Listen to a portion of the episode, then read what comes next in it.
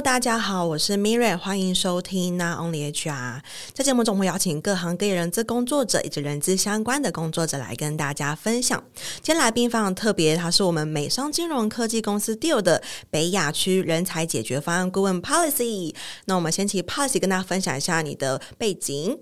Hello，大家好，我是 Palace。那我现在目前在 Deal 这边担任的是像一个 Solution Consultant 那个角色。那我主要负责的市场呢是在呃 North Asia，就是我们北亚的这整个地方。那今天非常开心有机会可以在 Not Only HR 这边跟大家一些分享一些资讯。好，据我所知，就是 Deal 其实是一个很 global 的团队，跟一个不论是 business 啊，或者是 member 都是非常的全球国际化的。那其实我们也都发现，哎，其实台湾现在面临到一个呃少子化，不论台湾，全球都有一个少子化的冲击。那台湾更是名列前茅。嗯，那我蛮好就是，哎，如果以一个人才解决方案顾问的角度来说，你认为这个台湾这种少子化，然后我们的内部都已经。呃，供不应求，人才都供不应求，然后人又被挖走，那这种情况的话，我们该如何去解决呢？嗯，其实啊，因为现在台湾来讲的话，就是我们除了少子化问题，就还有很多人才外流的问题，他们都是同时在进行当中嘛。因为可能在内部有呃一些。不一样的状况啊，导致大部分的人都会想要往外跑。那同时呢，我们又又有这个少子化问题。那少子化问题，其实一般来讲，都会先想到就是说，哦，我是不是就是找不到人而已？嗯。但除了这个以外呢，其实还有另外一个方向，大家可以想想看，就是少子化就意味着我们这个市场呢，一直渐渐在萎缩。所以，我们这个市场也是必须一定要像有些像东南亚的新加坡啊这样子往外看了。嗯，那其实像这样子的一个问题呢，我觉得台湾现阶段最主要应该要去想的就是说，我要怎么样去拓展我的人才库，就我们这个 talent pool 要怎么样才可以更大？因为如果我们的 talent pool 一直都是维持在台湾，那老实说呢，就只会越来越少，那人永远都补不满。然后也会造成我们这边就是可能人才越来越稀缺的一个状况。嗯，蛮认同，因为像我们都面临到很多海外的国家纷纷向台湾的台青交这种顶大学生招手，但是好像很少看到就是哎，台湾的企业纷纷到海外去做这样子招揽人才的动作。那我觉得刚才第二个很听到很棒的是，就是因为呃国内消费人口可能减少，所以市场也开始渐渐的变少萎缩。所以我觉得针对少子化的冲击，除了人才缺口之外，内需市场也逐渐的萎缩。那如果哎，假设说我的公司就是要拓展海外，不论是品牌啦、通路啦，那如果以 HR 来说，我们可以做什么事情来帮助组织达成这个目标呢？嗯，其实如果是以 HR 的这个角度来讲啊，我们要怎么样才可以去拓展这个市场？其实最主要就是，首先可以跟老板或者是啊做做决策的一些。我们的 C levels 跟他们讨论看看，看是否有机会可以到当地去招揽人才，而不是只是单纯的像用传统外派的方式。因为其实如果我们用外派的方式，首先第一个点，我们并不了解当地。例如说，我今天想要去越南，或者我想要去泰国，或者想要去一些发展中的国家去发展我的业务。其实我们还是虽然都是亚洲人，但是不太了解当地业务应该要怎么做，也不太了解 sales 啊 marketing 的一些策略应该要怎么去制定，所以。我认为呢，首先就是应该要先跟我们公司的决策者先有一个 conversation，先跟他讨论看看，看这样是不是一个方向。那也进而去处理掉我们的这个人才缺口的问题。那这个其实并不只局限于像 sales 跟 marketing，其实还蛮多公司现在也在考虑看要不要去请东南亚或者是其他地区的这个工程师，因为毕竟工程师也是我们在招募上面遇到困难还蛮常会出现的一个状况了。嗯。嗯，我觉得很棒，因为像我分享一下我自己之前在电商，那那时候可能哎，公司国内发展到一个阶段，可能会想要把这个电商通路平台拓展到，例如不管是泰国啊这样子一个还有电商潜力的国家，嗯，那就会发生哎，可能当地的一些潜规则，或是可能当地的可能就是环境呢，就是没有很熟悉，所以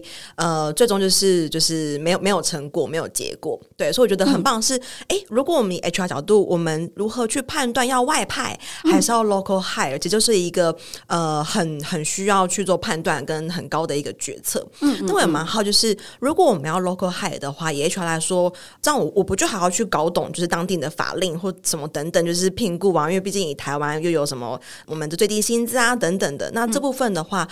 有什么样子的方法或是建议可以去做解决呢？嗯，其实啊，这个问题问的非常好，因为这个就是刚好是我们 Deal 在做的事情。那 Deal 呢，其实大家可以把它想象成一个，我们虽然是一个金融科技公司，但同时呢，我们也是一个跨境人事的一个管理解决方案。那这个解决方案呢，最主要就是来协助公司，他希望可以在海外拓展，或者是希望可以解决到现在目前人才缺口的问题的时候，他可以呢去在一个自己没有成立公司的地方去做一个呃，去用我们的。主体来去雇佣他们的员工，也就是说，我们成为这一位员工的名义雇主 （employer record） 这样子的一个身份。那这样子的一个方式呢，其实就可以免除掉很多，例如说刚刚 Miriam 提到的，呃，我们处理。当地的一个劳基法啦，或者是劳劳工合约啦、雇佣合约啊，这些一些比较繁琐的事项。因为以我们 Deal 来讲的话，我们现在目前公司内部就已经聘有大概两百五十位法律的顾问，来去帮我们所有的客户解决这样子的一个问题。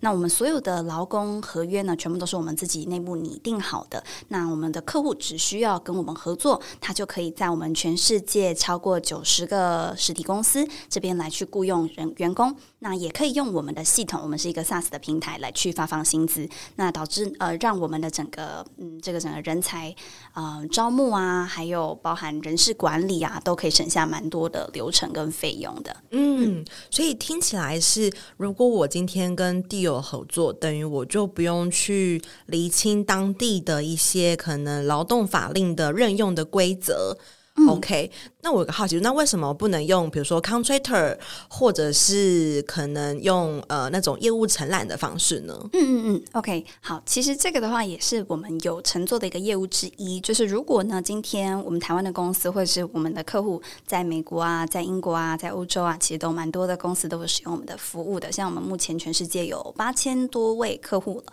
对，就是这些都是我们的公司。那如果他们希望呢，可以用 contractor 的方式，也就是用承揽制的方式。方式来去雇佣海外的员工的话，也是没有问题的。那通常呢，这种会是比较属于就是单次的业务，或者是他可能是比较短期合作项。呃的项目，因为这样子的方式呢，首先他并没有办法去帮这个员工保劳健保，嗯，那他也没有办法让这个员工呢，例如说这个员工今天他想要去开户好了，那他需要提供薪资的证明，嗯，嗯，他没有这个薪资的证明，他没有薪转证明，也就是说，这个员工他可能如果他是全职为贵司服务的，他可能就没有办法说提供一个呃他有被聘用的证明。那在他生活当中，比如说他想要贷车贷、房贷，或者他只是想要开个银行户头，其实都会有一些些小小的困难。难了，嗯，所以呢，这些员工他们会希望可以成为一个全职员工的一个情况下，当然就会也会需要提供给他们一个在地的雇主，来让他们可以报税啊，还有包含实行一个劳工跟雇主之间的义务等等。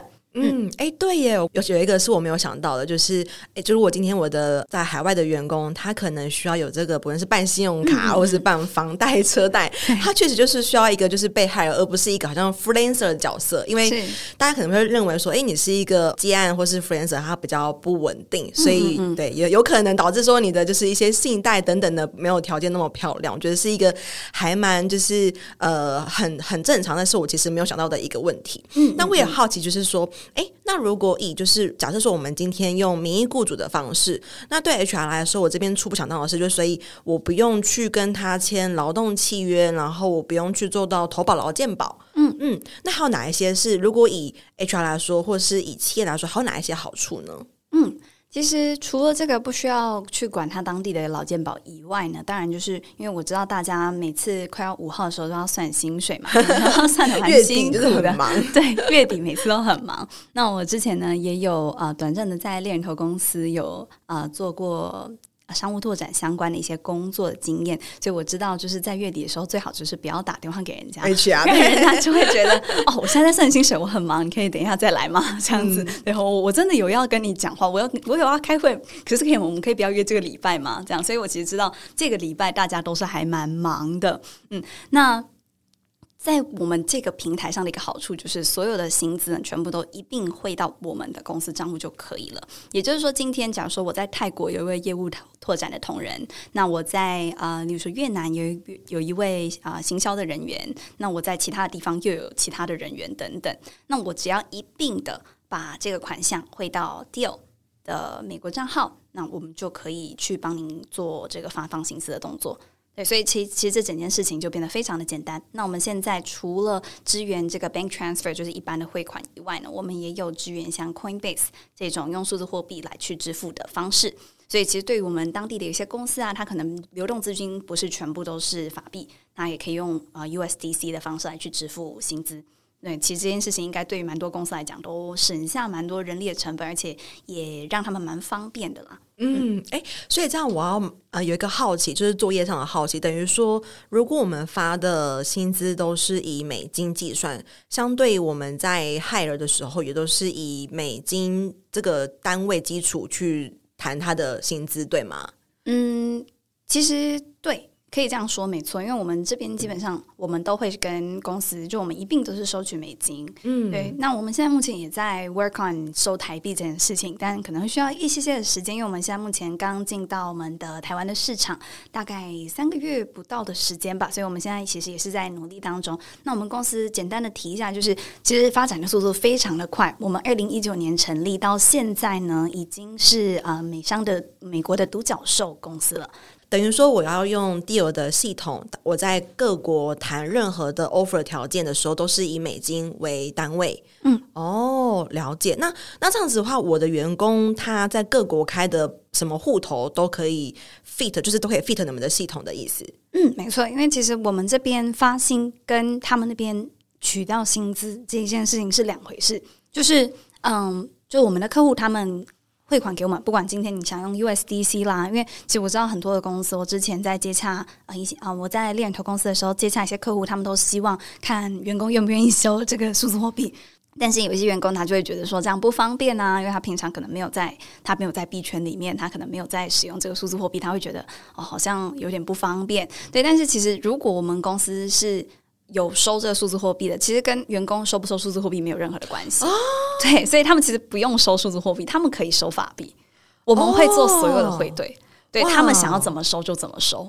对，那甚至我们有跟像 TransferWise 啊、Payoneer 啊这种啊、呃、这种数位的钱包合作，那他们也都是有使用我们的服务的一些客户，那同时也是我们的一些商业的伙伴。对，他所以其实如果他们愿意上到 Wise 上面去开一个户，或者是到 Payoneer 上面去开一个户，世界各地的员工他全部都可以这样子收，他想要收什么币他就收什么币。那他当然也可以用传统的传统的 Bank Transfer 的方式。那我们 Bank Transfer 的好处就是我们都是用实时汇率给大家，也就是说，其实相对来讲一定是比在银行换汇来的划算蛮多的。嗯，对，因为银行的话它还会有银行的费用。对，所以包含我们的客户他可以用 TransferWise，可以用 Payoneer，也可以用 Coinbase 的数位钱包来提供给我们，就是 USDC。那 Contractors 或者是跟我们合作的员工，呃，应该说跟我们的合作的客户的员工，他们可以用他们所选的方式来领取他们的薪资。嗯，那我还有一个作业上的好奇，嗯，假设说，呃，我们公司是每个月才台湾很多是固定五号发上个月的薪水嘛，是，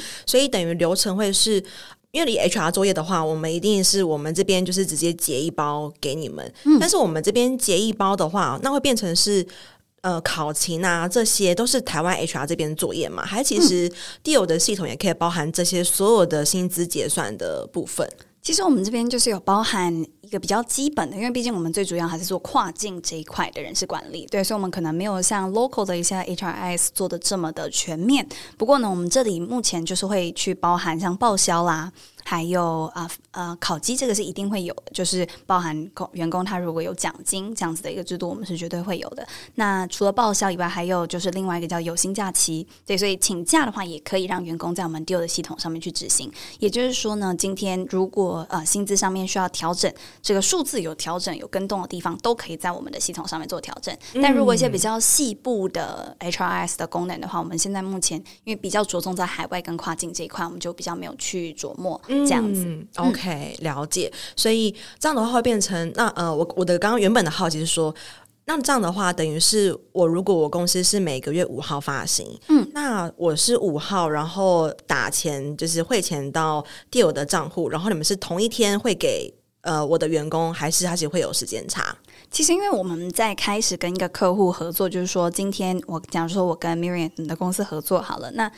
这个时候你跟我说我有五个海外员工要聘雇，这个时候我就会先跟你收一笔押金。那这个押金的话，就会是这个员工他的薪资，哦、一个月的薪资，就是因为我们一定要保证我们能够在当月的那个时候发出薪资。但因为有时候银行的作业嘛，我们不知道说这一笔款项有没有办法准时进来，嗯、所以我们一定会先用这个押金来去给付。嗯，对。那给付完了以后，当然如果今天 Miriam 决定跟我们公司终止合约了，那我们这边都没有太大的硬性规定，我们都是一个月一个月计算，我们并没有绑约这样子的一个制度。嗯、所以今天你想要停止，我们就会把押金全数退还给你啊，包含员工如果他辞退、哦、或者是他离职，他呃被被资遣。这方面我们也是都会直接全数退还他的押金哦。对原来如此，哇，真的是很罕见、很酷的一个服务。嗯嗯。那我也蛮好，因为刚刚提到说，可能我们要拓展海外市场，或是呃弥补台湾的人才缺口，我们可以用海外的这样子名义雇主的方式来减低人资去了解各国就是美美卡卡劳基法的这个、嗯、呃工作负荷量。嗯。那为什么？因为台湾 HR 我们当然都一定会很担心，就是会不会违法啦，就是。会被违法，如果你被爆出来又很难看。那我也蛮好奇，就是如果是以这样的方式，就是明明是呃我的员工，然后用名义雇主的方式，会有哪一些违法的疑虑吗？或者是呃假设说他经常去申诉或什么的，会有这种样子的一个状况发生吗？嗯。因为其实像我们名义雇主这样的服务啊，就是希望可以帮大家省下这些法律的流程，条条规规很多嘛。那我们当然希望是可以帮助大家节省就是处理法律问题的时间，所以我们才会自己雇佣两百五十位法律顾问来帮大家节省这样子的麻烦。那呃。使用名义雇主的服务其实很简单，就是员工挂在我们这边，Headcount 是挂在我们这边，也就是说有任何法律的一些问题都会是由我们这边来承担。嗯，对。那我们有另外一个 model 叫做 Contractor Model，那这个 Contractor Model 呢，就是只是纯发薪的服务，就等于说你可以透过我们发 USDC，你可以发 USDC 给我们，然后我们再让员工想要用什么样的方式提，他自己再可以提出他自己的薪资。嗯，对，我们有这样子的一个嗯 model，但这种的话呢，它就是属于并没有被我们的法律。保护的，嗯，对，但因为这个通常有些人他就只是说，OK，我只是跟这位员工只是短暂的合作两个月的一个业务项目，或者说一个啊、呃，例如说 graphic designer 平面设计这样子的一个项目，但它是一个相对接案性质的，嗯，那当然没有关系嘛，他只是希望可以使用我们的发行服务，他就不需要在当地有一个这个银行转账的的过程，嗯，对，那这种当当然也是可以的，但是像当地的政府，通常有些国家比较严格。应该不是说有一些国家，应该是大部分的国家，其实他都会查啦，会查说，哎，你这个员工他如果每一个月都跟你收一样的款项，然后他也是。就是每一周大概四十小时都是为你们公司服务，然后还使用你们这边的任何所有的这些伺服器啊，还有包含你公司内部的可能一些账号密码这些，如果有被查到说这个员工他是使用 contractor 的方式在领嗯全职员工的薪资跟福利的话，这可能就会有法律诉讼的问题哦，对，逃漏税的概念，对对对对对，哦、也就是因为这样子，所以我们才会有分不一样的 model，就是 contractor 的，还有包含就是我们的 EOR 的服务。就是 employee of record 的服务，嗯、那员工 headcount 挂在我们这里就不会有这个问题，因为他其实，在当地的、哦、当地的政府看来呢，他就是我们的员工，那、嗯、我们也有实行我们作为雇主的义务。那你们公司就只发薪水给我们，然后我们去代发薪水这样子而已。对、嗯，你们就给我们一个款项，然后我们把款项给员工，这样子的一个服务，这是完全合法的。哦，嗯、那等于那我另外一个好奇就是，如果你们负责的是呃 hire，就是在名义上的 hire，还有 payroll 的这个部分，嗯、那因为其实从 HR 或者从企业的角度，我们要拓展这个 business，或是要拓展弥补这个人才缺口，还有很重要的一环，可能是从呃 recruit 啊这个，嗯、那这部分其实 Deal 这边也可以负责吗？还是说你们有其他的 package 可以一起做服务？OK，其实我们这里的话，常常会有一些。伙伴会咨询，就是包含招募的服务，就是猎人头的这个服务啦。那我们这里的话，是不是一个猎人头公司？所以我们并没没有做猎人头，就我们自己本身是没有做猎人头的。不过，因为像我们这样子的一个服务，通常就会跟所谓的招募绑在一起嘛，就大家会想说，我想要拓展啊，对我想要拓展啊，可是我没有人啊，那怎么办呢？因为现在大家找人也是找的很累了，相信大家心都很累。好，那这个呢，其实就是因为。就是因为这样，所以我们在全世界各地全部都有合作一些猎人头公司的伙伴。那这些伙伴呢，都是长期跟我们去做配合。那甚至有一些是我们自己在使用的猎人头服务，也就是说，我们自己，例如说，我们今天在日本也有同事，在韩国也有同事，在当地呢，我们就是用我们自己的伙伴来去招募到我们这些员工的，所以我们用自己来见证他们的好，这样子。那。其实这些猎人头伙伴呢，他们也可以帮助我们的客户去找到他们需要的人。好处就是，像有一些台湾的猎人头公司也会说啊，可是我们也可以去做国际的招募嘛。那可是大家可以想想看哦，今天会是一个当地的猎人头公司比较了解当地的风俗民情，还是我们台湾去做海外的招募？我们海外可能，我们台湾可能就是说哦，可以啊，我们看得到 LinkedIn 的地方，我们都可以去做招募。但其实事实上。当地的嗯，所谓的风俗民情啊，还有包含可能沟通的方式啊，他们比较喜欢用讲电话的，还是比较喜欢用讯息的，还是他们使用的是什么当地的软体啊，或者是什么去做沟通的？我们这边可能都比较不熟悉嘛。所以，即便是我们的招募的人才伙伴，他们非常的勤劳，或者是我们台湾的猎人头公司说可以支援，他可能相对来讲都不如一个当地的猎人头公司来的更加专精、跟专业这样子。嗯，嗯，所以我们这里也有提供呃。牵线的服务，那这些猎人头公司他们也很乐意跟我们合作，因为现在我们也在全世界有八千个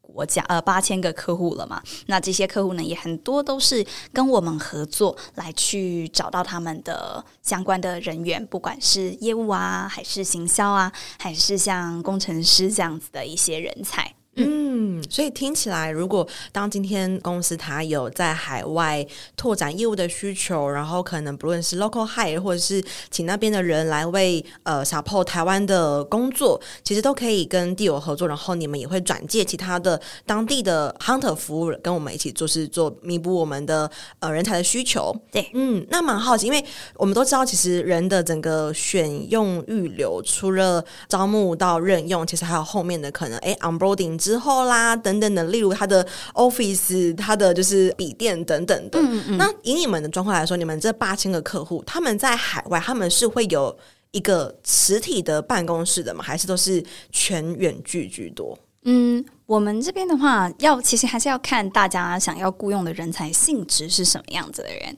对，因为其实像，即便是现在在台湾啦。很多人雇佣软体工程师，其实都是全云端办公的一个形式。对，那大家也是可以在远端同步的一起去啊、编辑啊，或者是一起去 code 啊。其实，在沟通上也都是用电脑。即便把他们全部都关在同一个办公室里面，他们可能也坐在电脑上面沟通。对，所以老实说，他们在家里工作也并不会造成太大的困难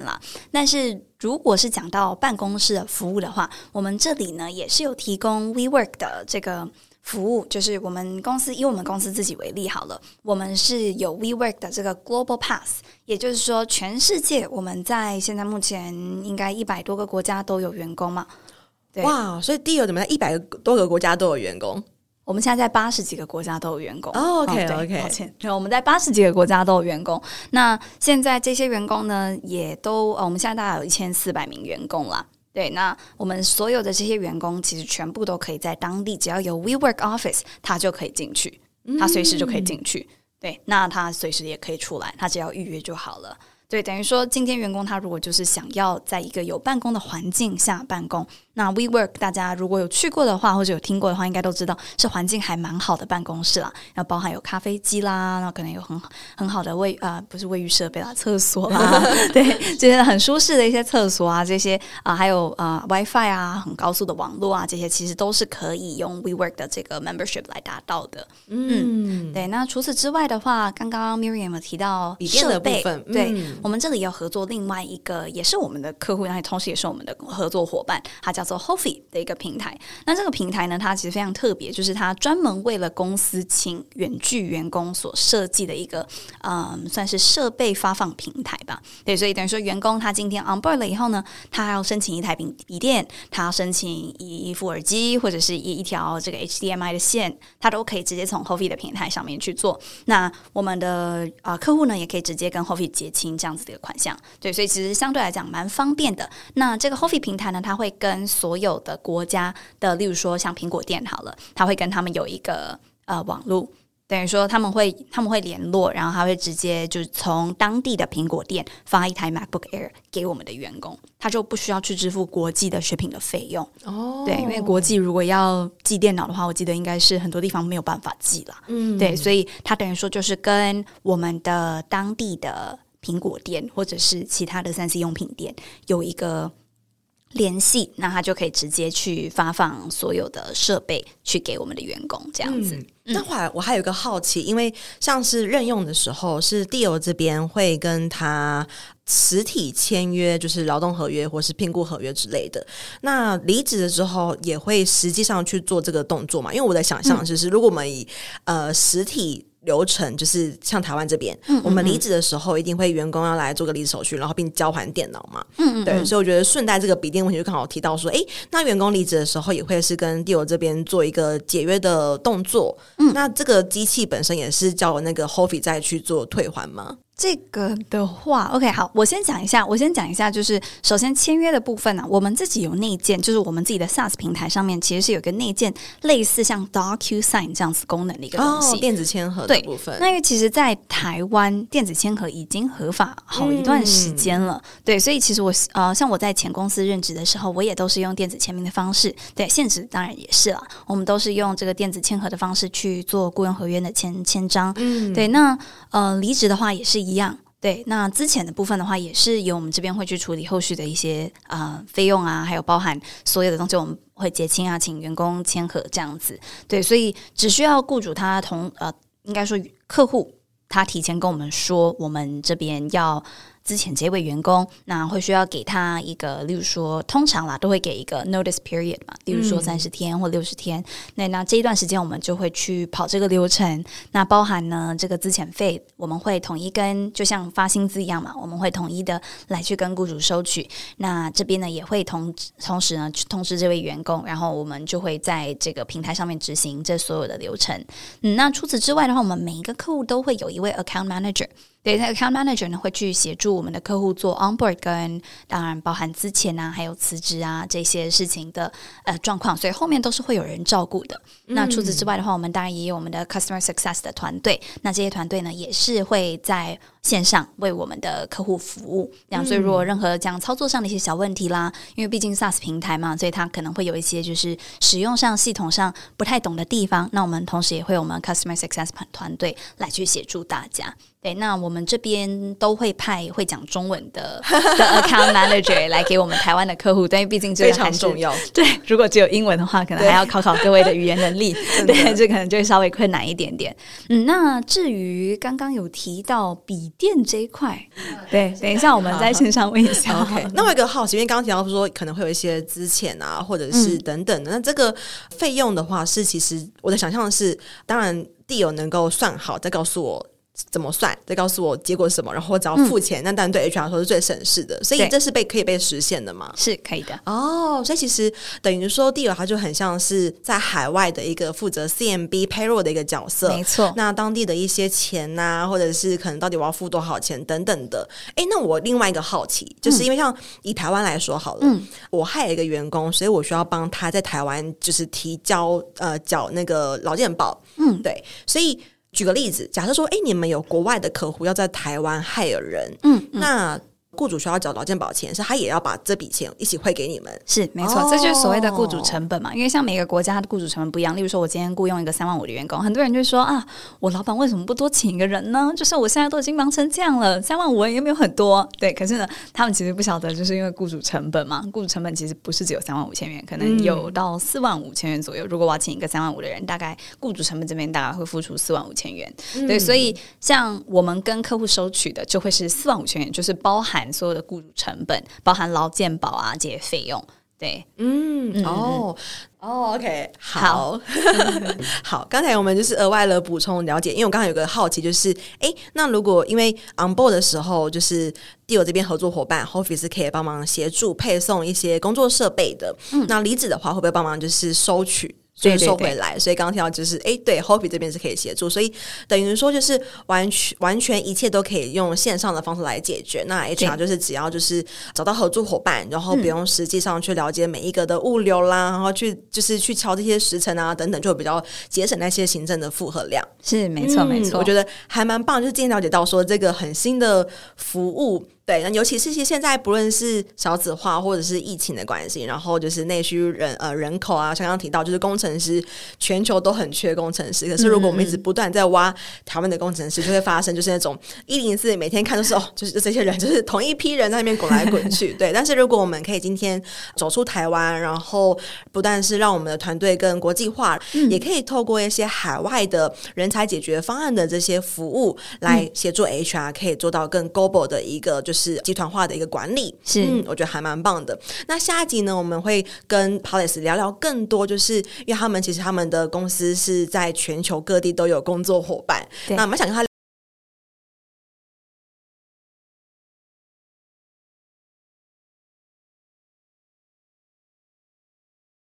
聊聊就是，哎，如果以海外的话，究竟疫情后可能一些就业上的改变呢？我觉得这也是听众们应该很好奇，就是针对国外的人才市场就业市场到底发生了什么事情。那我们下期见喽，拜拜，拜拜，谢谢大家。